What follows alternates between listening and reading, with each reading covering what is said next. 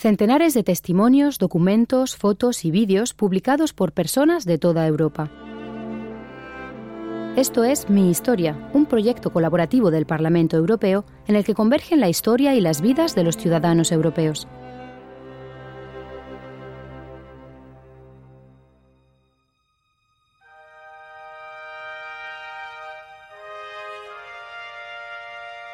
Paul Kolowald nació en 1923 en Wissemburgo, una pequeña localidad francesa de Alsacia. Por su ubicación geográfica, Alemania se anexionó la región en más de una ocasión a lo largo de su historia. Periodista de profesión, Kolowald fue director general de información en la Comisión Europea y en el Parlamento Europeo. En los años 80 dirigió además el gabinete del presidente del Parlamento Europeo, Pierre Flimlin. Su trabajo está vinculado a la construcción de la Unión Europea. En el primer episodio de estos dos podcasts, Paul Kolowald nos hablaba de su juventud. Ahora echa la vista atrás para contarnos cómo fue su vida al acabar la Segunda Guerra Mundial. Et alors, je, je, me suis renseigné à Paris pour euh, reprendre Volví y me estuve informando en París para ver si podía retomar mi sueño, entrar en San Sir. El jefe de los Scouts que recibió mi carta me responde con mucha amabilidad. Todavía tengo sus cartas en mis archivos. Y me dice, pues he estado investigando y mucho me temo que a tu edad ya no puedes presentarte a las pruebas para ingresar en San Sir. Luego me dijo, podemos ayudarte. Y yo respondí, bueno, ya que estoy en Sarreburgo, podría matricularme en la universidad en Estrasburgo. Me gustan las humanidades. ¿Qué podría estudiar? Filosofía, psicología, o sea, lo que llamamos en Francia la Facultad de Filosofía y Letras. Filosofía, psicología, esas cosas. Y luego la verdad es que tuve mucha suerte, porque me resultó interesante y me saqué una licenciatura en Filosofía y Letras en la Universidad de Estrasburgo. Y allí, imagínese, al frente del Instituto de Historia de la Filosofía estaba ni más ni menos que Paul Ricoeur, el gran filósofo francés. Yo asistí a todas las clases de Paul Ricoeur. Et alors, j'ai suivi tous les cours de Paul Ricoeur. Saint-Cyr ya está descartada. En su lugar, Paul Kolowald descubre una nueva pasión, el periodismo. J'ai fait tout mon cursus universitaire à Strasbourg. Et, euh, Hice la carrera en Estrasburgo. Y como la casa de mis padres había sido destruida, yo no quería imponerles más cargas. Así que me dije, voy a buscarme la vida. Y un amigo que tenía me dijo, ¿sabes que el periódico Le Nouvel Alsacien está buscando colaboradores? Y yo le respondí, pues podría probar a ver si valgo o no para escribir. Así fue como empecé a redactar artículos.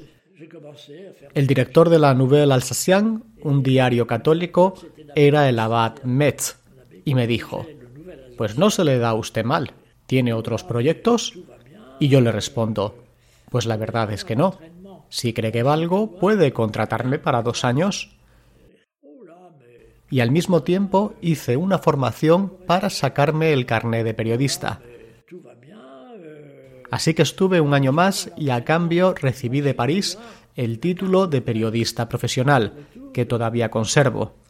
Todo un profesional del periodismo. Y luego hice muchos reportajes en Marruecos y un poco en todas partes.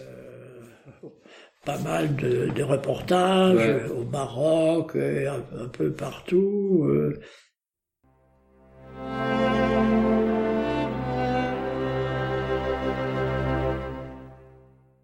Del 8 al 13 de agosto de 1949 se reúne por primera vez en el Ayuntamiento de Estrasburgo el Comité de Ministros del Consejo de Europa.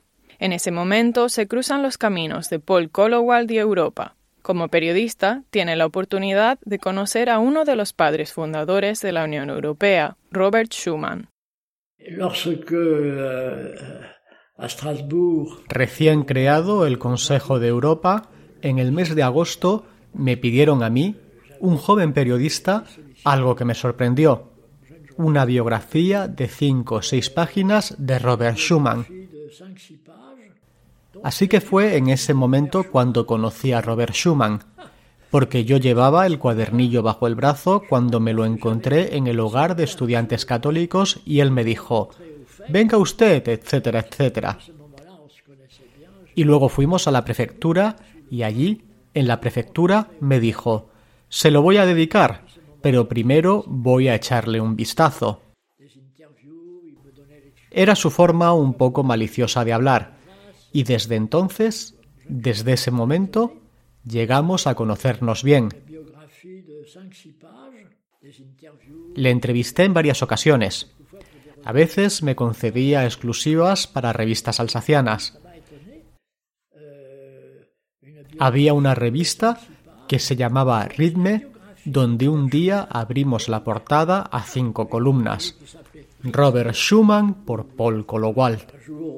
On a eu la une sur, sur cinq colonnes.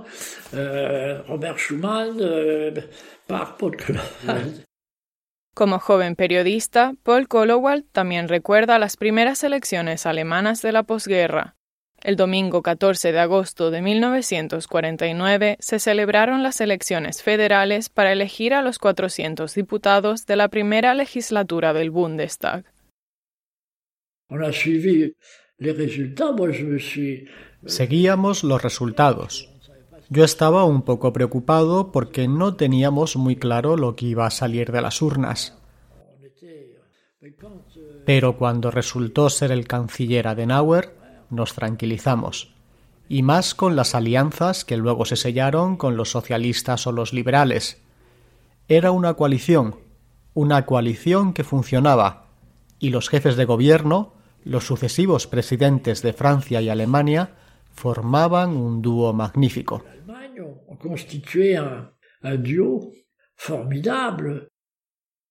En la década de los 80, Bernard Clapier, exdirector del gabinete Schumann, le recuerda la importancia de la coalición entre Francia y Alemania.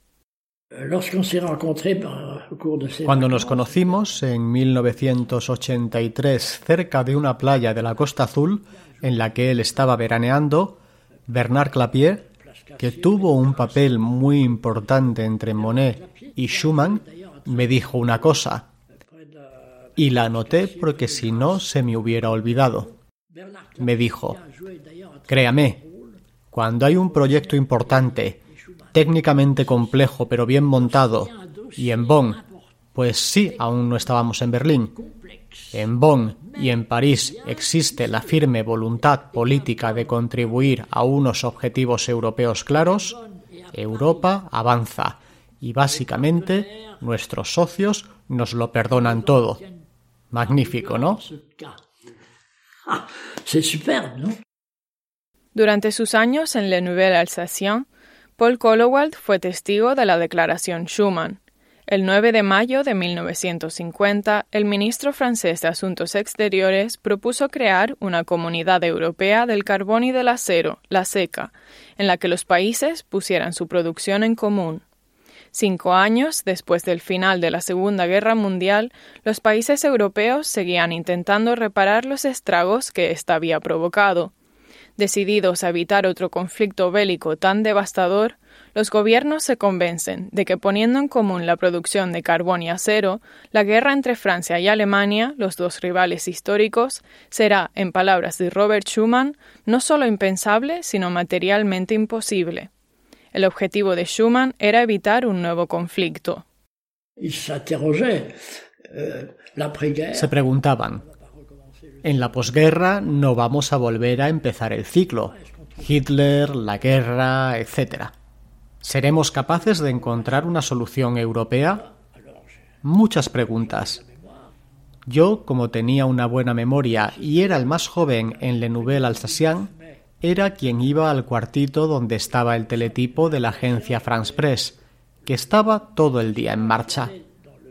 El 9 de mayo, por la tarde, voy allí como de costumbre, miro y de pronto hay un flash de France Press que viene de París y que dice anunciada una rueda de prensa del ministro de Asuntos Exteriores, Schumann, etc. Pensé, mira tú. Y le digo a mi redactor jefe, Alphonse Hirjut, Jefe, parece que aquí se cuece algo gordo. En general, el teletipo empezaba por avisar, luego venía el título y luego, a medida que en París se pronunciaban los discursos en el salón del reloj, el periodista de France Press que estaba en la sala los iba transcribiendo. Al final tenemos en nuestro teletipo de France Press prácticamente las primeras 30 líneas de la Declaración Schuman sobre la paz, etc. Así que le digo a mi redactor jefe, es increíble, es exactamente la respuesta a las preguntas que Schuman se hacía. Así que yo, el 9 de mayo, lo viví indirectamente en espera de respuestas. Esta era la respuesta. Es genial. Genial. Formidable. Formidable.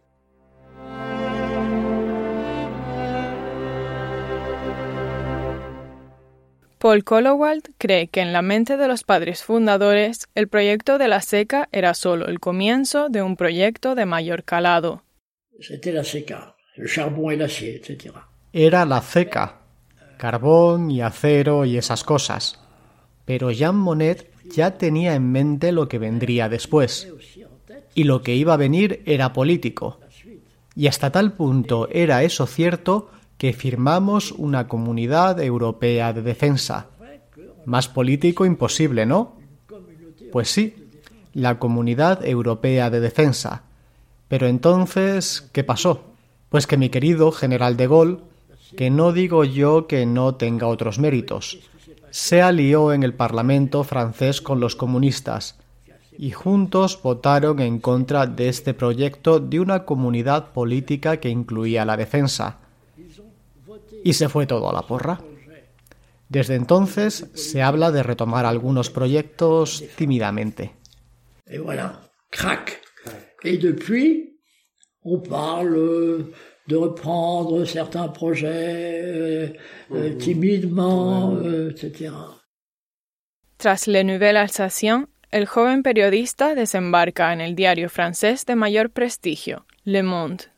En un momento dado, al corresponsal de Le Monde en Estrasburgo le ofrecieron un puesto en el Consejo de la CECA y lo aceptó. Y con las mismas me dijo, mira, si quieres tomar el relevo del corresponsal de Le Monde, les avisamos. Y ellos me dijeron, si su colega me dice que es usted competente, pues hacemos una prueba. Y así fue como me convertí en corresponsal de Le Monde de 1952 a 1958. Seis años en Le Monde y después Europa.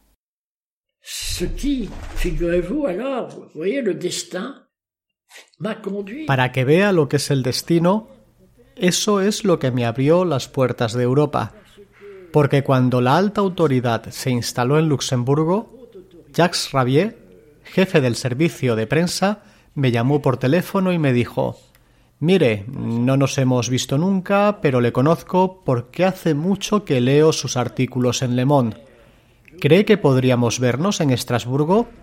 Así que Jacques Rabier viene a Estrasburgo y me dice Oiga, es usted pero que muy competente. Tengo que organizar todo el servicio de prensa de la CECA desde cero y usted cumple prácticamente todos los requisitos. En dos o tres semanas vamos a publicar un puesto en el diario oficial. Pues eso, que me contrataron. Y ahí empezó mi carrera europea, porque en Luxemburgo no me quedé mucho. Hubo reuniones del Interejecutivo, ahora estaba la CECA, Euratom y el Mercado Común, con la Comisión Hallstein, y Robert Marjolin era el vicepresidente de la comisión y como Jacques Rabier era uno de los colaboradores de Jean Monnet y la relación entre Marjolin y Monet era un poco... Mm, total, que Marjolin llama a Jacques Rabier y le dice Hallstein acaba de contratar a un joven, Joaquín von Stupenagel, y yo también necesito un portavoz.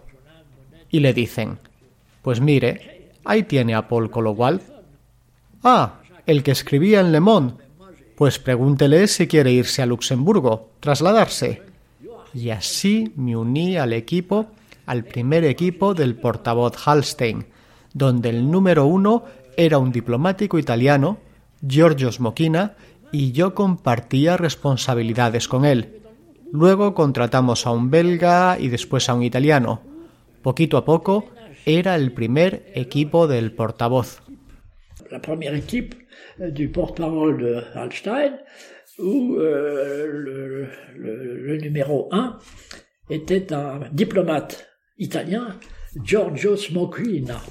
Et, et donc, euh, voilà, euh, je partageais les responsabilités. Ensuite, on a recruté un Belge, euh, ensuite un Italien. Et peu à peu, on a. Euh, C'est la première équipe du porte-parole. Hein. Durante este periodo, Paul Collowald siguió en contacto con Robert Schuman. Été, euh... Permanecimos en contacto a lo largo de los años. Su última carta fue cuando él terminó su carrera política como ministro de Justicia. Eso es, pero no estuvo mucho en el cargo. Esa es su última carta. La tengo en mis archivos. La carta iba dirigida a Paul Colowal, Le Nouvelle Alsacien, Estrasburgo, porque no tenía mi dirección personal. Aún tengo este sobre y dentro una tarjeta, ministro de tal, en la que me escribe. Gracias por los documentos que me acaba de enviar. Porque siempre habíamos mantenido el contacto y yo sabía lo que le interesaba y me decía, mis colaboradores no siempre pueden encargarse de esto, así que si ve cosas interesantes, mándemelas a mí. Y esta tarjeta es básicamente el último escrito que tengo de Schumann.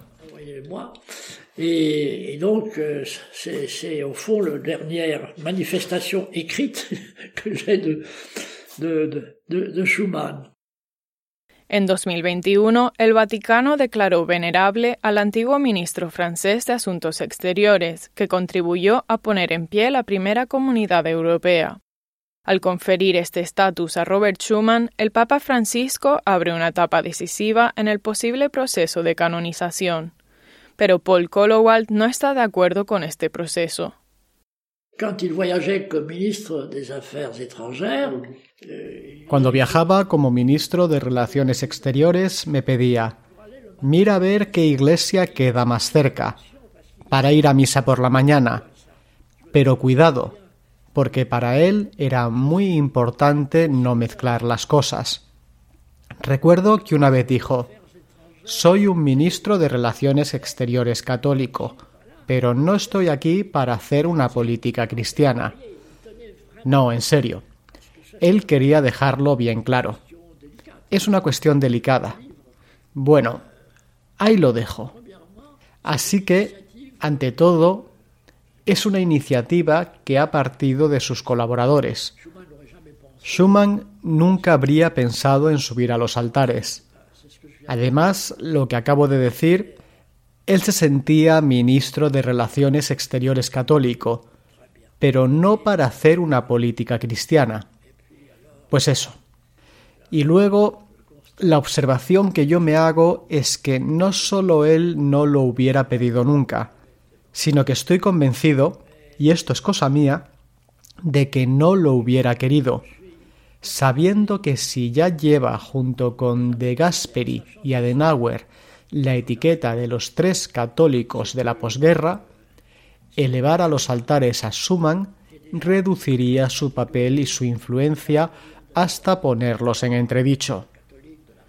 Uno que no tiene fe, que es europeísta, pero a mí, por ejemplo, los santos y toda esa parafernalia no me interesan pero él luchó por la paz, y a mí me interesa la paz. Así que pienso que puede ser peligroso para su influencia, para el peso que tiene Schumann. Prefiero que no lo eleven a los altares. Es un poco paradójico. No sé, no hay más supervivientes, así que a lo mejor no le gustaría lo que estoy diciendo, pero es como yo lo veo. C'est un peu paradoxal.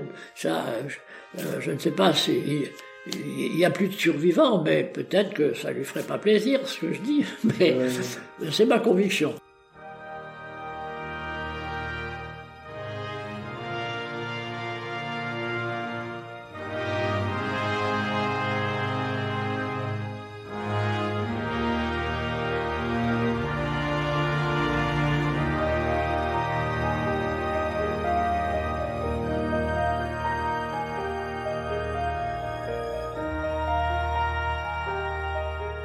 Este ha sido el segundo episodio dedicado a Paul Kolowald, realizado a partir de la entrevista con Walter Mavrich, director general de traducción del Parlamento Europeo.